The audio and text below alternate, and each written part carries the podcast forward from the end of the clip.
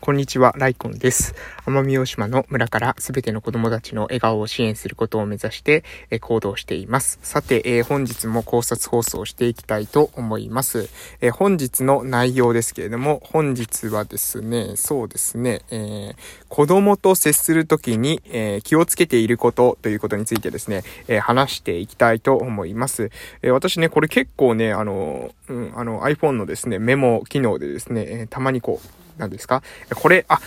こう、何ですか、アイディアが降ってきた時とかですね、そういった時にこう、ラジオでこれ話そうと思ってですね、メモに、えー、とっさに取ることが多いんですけども、えー、そのメモの中からですね、今日の内容ということで、えー、子供と接する時に気をつけていることについてですね、お話ししていきたいと、え思います。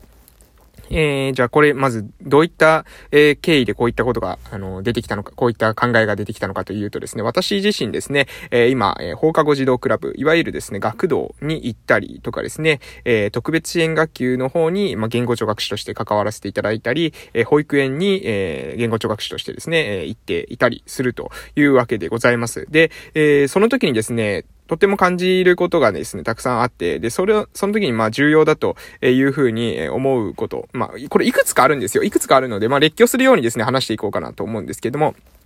まずですね、保育所、えー、保育園に行くとき、えー、には、えー、一番気をつけているっていうのは、え保育士さんっぽい行動を、えしないっていうことですね。え保育士さんっぽい行動をしない。えなぜなぜじゃあ、保育士さんっぽい行動をしないことを、え、気をつけているのかというとですね、え、それはですね、うん。あの、保育所にですね、私が行く、保育園に私が行くっていう、えー、ことに対する本質的な意味を考えるかですね。つまり何が言いたいのかというと、えー、保育園とか保育所にとってですね、私って別に、え、今までいなかったわけですよね。で、今までいなかったとしても、その園とか、えー、所が成り立ってきたっていうことは、一定の価値をですね、えー、保育園に通う、え、お子さんたち、もしくはその預ける親御さんたちに、え、提供し続けてきたからだと思うんですね。で、えー、なので、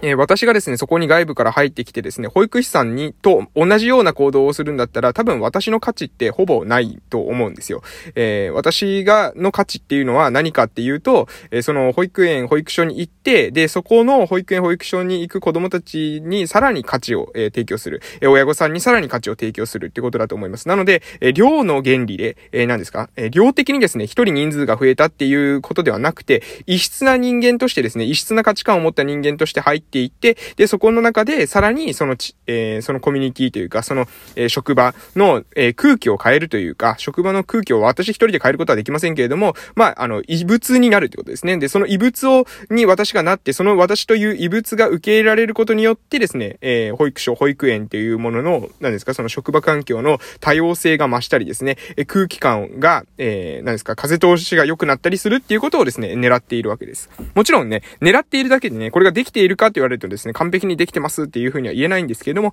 でも、意識していることとしては、えー、今いる保育士さんと同じような、えー、保育士さんっぽい行動を、えー、しないということです。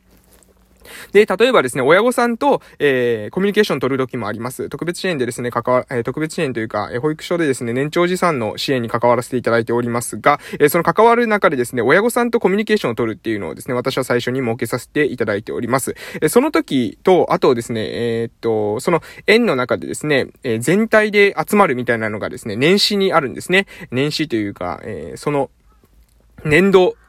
年度の最初ですね。なので4月5月あたりにですね、えそういったイベントがあって、まあ、全体の前で、え話をする機会があるんです。私は、え最初はですね、あの、コミュニケーションの大切さっていうことについてですね、えまあ、あの、何ですか、だいぶ噛み砕いてですね、えご説明っていうのを去年、えしてあ、え差し上げたというところなんでございますが、えこその時にですね、意識したのは、え親御さんの頭に、え疑問を残すっていう、ここをですね、え意識しました。親御さんの、え頭の中に疑問を残す。つまり、え全部ですね、で明確に、あ、わかった。それ言ってること当たり前だよね。そうだよね。っていう風に思わずに、えー、疑問を残す。なぜ、えー、この人は、こういうことを言うんだろうか。っていう風なことを考える隙間、余白っていうのを残すようにデザインしてます。なので、何ですかね、うん、まあ、極端な話、何でもかんでもですね、教科書に載っているようなことを言うというよりは、あえて逆説から入っていって、みんなの、その、視点をですね、えー、何ですか、えー、広げられるような工夫をしたりとか、えー、疑問の余地を残す完璧な、えー、何ですか、優等生的な回答をしない、えー、保育士さんから、えー、普段言われている、伝わっているであろう、えー、コミュニケーションを伝わっているであろう形、情報発信の方法で、えー、お伝えするっていうことはしないということですね。えー、みんなが、あ、そういう伝え方があるのか、あ、そういう見方があるのか、なるほど、なるほど、こういう、えー、考え方があるのかっていう、その考え方の、うん、幅を出すというかな。あの、そういう風な、え言葉かけ、声かけ、えー、そういう風な情報発信っていうのを、えー、心がけております。うん。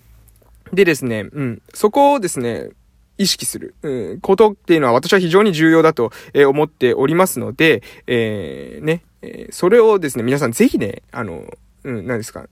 うん、まあ、もしね、皆さんが、その何か新しい、今既存の、えー、団体があって、その既存の団体に新しく入っていきますよ、という時にはですね、そこを考えていただけるとですね、その、今いる、え今ある、え組織体っていうものにですね、染まる、あなたがもう完全に染まって同調していくっていうわけではなくて、えそこにあなたという人間の個性が加わることによって、え相乗効果が生まれてくるっていうことにつながってくるんじゃないかなと思います。もちろんね、時間はかかったりとか、え最初はですね、えその価値観がね、違うような、えことで入っていくと、えトラブルがあったりとかすると思いますけれども、でもそれでも、あの、多様性があって、幅が、その組織のね、視点、集団の視点の、え幅が広がるっていうことは非常に価値が高いんじゃないかなというふうに思ってます。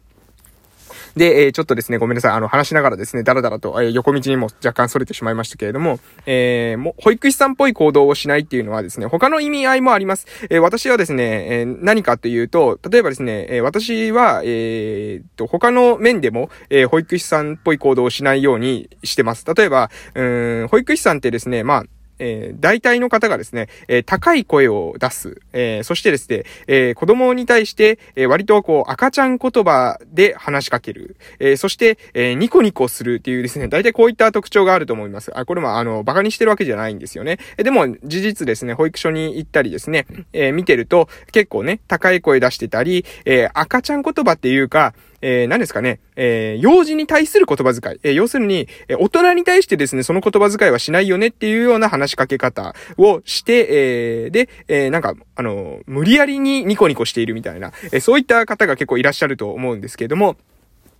え、それがですね、私はね、あの、うん、必ずしもね、あの、何ですか、あの、必要だとは思わないんですよね。で、っていうのは何かというと、そういう大人だけですよっていう風に思わせることっていうのは、あまりよろしくないんじゃないかなと思うんですよ。え、子供のうちって、え、親御さんと、あと保育園の中でしか、えー、何ですか、その子供が生活する空間ってないと思うんですね。で、その中で、親っていうのはやっぱり特殊な立ち位置なわけです。そうなると、保育園とかっていう場所がもう社会を経験する場なわけです。でも、現実の社会にですね、高い声を出してですね、えー、赤ちゃん言葉でニコニコして話してる人がいるかっていうと、そういうわけではないわけですよ。なので、えー、ある意味、その、プレとしてですね、小学校に行く前に、小学校の学校の先生にいたらですね、今度は急に、えー、高い声出すわけでもないしですね、えー、赤ちゃん言葉で話すわけでもないですし、いつもニコニコしているわけでもないわけです。っていうか、そういう先生だけとは限らないわけです。えー、なので、そういった、うん、なんだろうな、社会に対して、えー、適応的なですね、適応的なというか、えー、順応できるような、うん、なんだろう、鳴らし機関じゃないですけれども、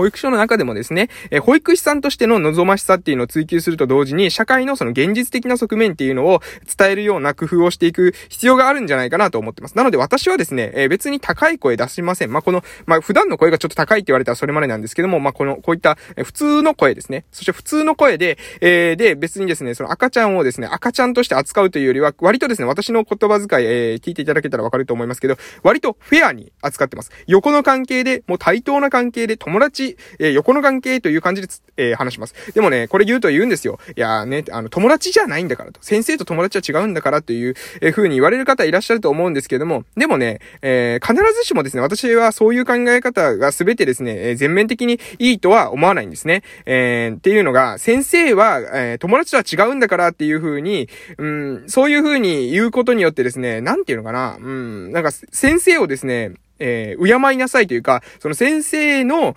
えー、気持ちをですね、忖度して動く、忖度マシンをですね、えー、作ってしまうんじゃないかな。え、忖度することの素晴らしさみたいなのをですね、子供たちに伝えてしまって、結果としてですね、自分の価値観とか自分の意見とかが持てない、主体性が持てない子供たちにしてしまってるんじゃないかなっていう思う側面あるんですよね。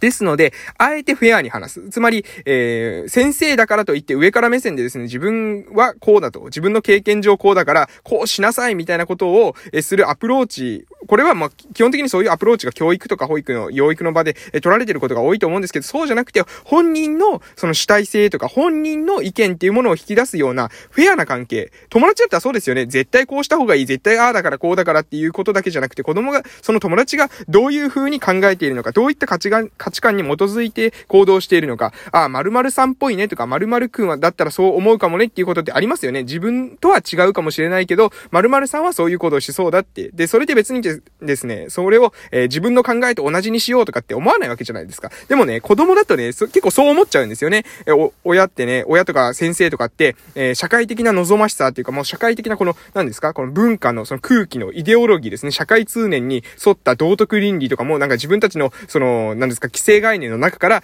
思い込んでいる空気を読み、空気の読み方みたいなものを子供たちに無意識に、え、伝えているっていう側面があるんじゃないかなと思うんですよね。なので、私は、あの、あえてね、あの、その高い声出しませんし、赤ちゃん言葉も使いませんし、ニコニコして、は、あの、常にニコニコして接するっていうことはしません。えー、どちらかというと、なので私の場合は、うん、あの、保育園の子供であろうが、小学校のですね、子供であろうが、え大人であろうが、え私の先輩であろうがですね、えー意識の上では対等に接するようにしています。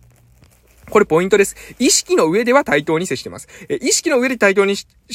するように、えー、してる、工夫してるというわけです。現実的には、え大人は大人ですし、え年配者は年配者、年、え、下は年下なわけですけれども、でも意識上はですね、え、フェアであるというふうに意識しながら関わるわけです。で、そうすることによって、え、親御さんに対してもですね、え、子育てに対する、そのなんだろうな、うん、ある意味の思い込みだったりとかですね、言い訳っていうものを捨ててほしいなと思ってるんですよね。え、自分は技術がないから、知識がないから、え、初めての子だからっていうような、そういった言い訳ではなくて、意識の上で対等に、え、子供たちにとってベストな関わり方っていうのを考えていただきたいなというふうに思っております。ということで、右往左往しましたけれども終わらせていただきます。失礼します。